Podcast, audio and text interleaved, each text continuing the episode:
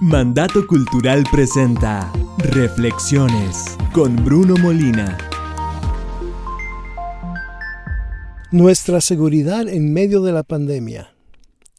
Cuando era niño viviendo en la República Dominicana, me cantaba cuando caía un buen aguacero, al cual llamamos un aguacero mojado, y también cuando pasaban huracanes.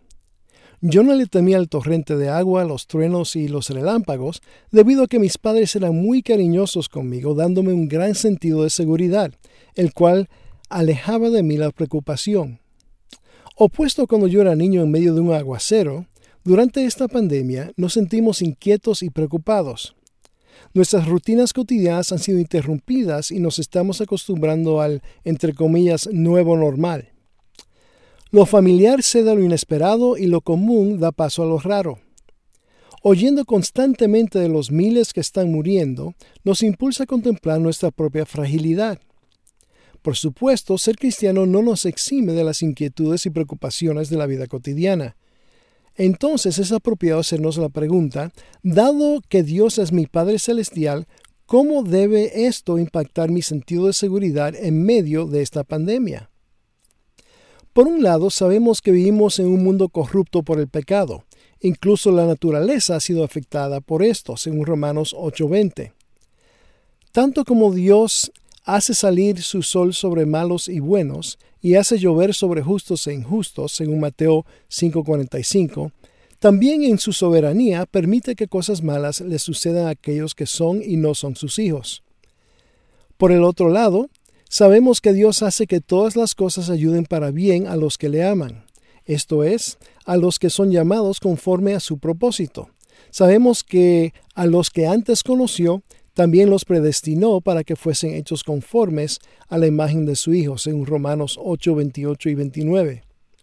Además, Dios nos anima a considerar como sumo gozo cuando enfrentamos diversas pruebas, reconociendo que si permitimos que el Espíritu Santo nos dirija y nos dé paciencia, entonces maduraremos según Santiago 1.2.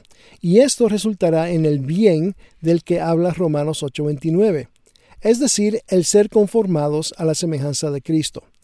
A fin de cuentas, cuando somos más parecidos a Jesús, podemos disfrutar más de Dios y Dios de nosotros. Nuestro problema es que estamos más preocupados por nuestra comodidad que por nuestro carácter y más preocupados por nuestra seguridad inmediata que por nuestra santificación. ¿Cuántos de nosotros podemos decir como Job, He aquí, aunque Él, Dios, me mate, en Él he de esperar, según Job 13:15? Una de las cosas que producirá esa seguridad y confianza en nosotros es el reconocimiento de que nuestra momentánea y leve tribulación produce para nosotros un eterno peso de gloria más que incomparable, según 2 Corintios 4:17. Estas son algunas cosas que producirán un sentido de seguridad y confianza en Dios.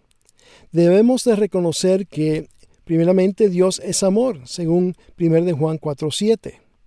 Según Mateo 6:26, Dios se preocupa mucho más por nosotros que por las aves del cielo.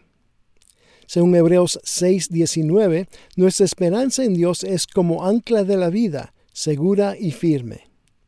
Según Salmos 91, 1 y 2, Dios Todopoderoso es nuestro castillo y refugio.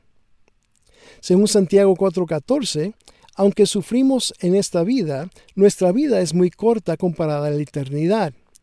De hecho, la vida terrenal es nada más que, entre comillas, un vapor que aparece por un poco de tiempo y luego se desvanece. Según Apocalipsis 21:4, ya vendrá el momento en el cual Dios enjugará toda lágrima de nuestros ojos.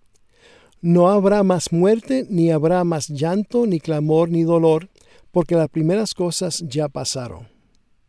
Como el cariño de mis padres produjo en mí un gran sentido de seguridad, que eliminó la preocupación en medio de las tormentas, de tal manera nuestra confianza en el amor, carácter y los propósitos de Dios debe resultar en aún más seguridad en nosotros quienes somos sus hijos durante esta pandemia.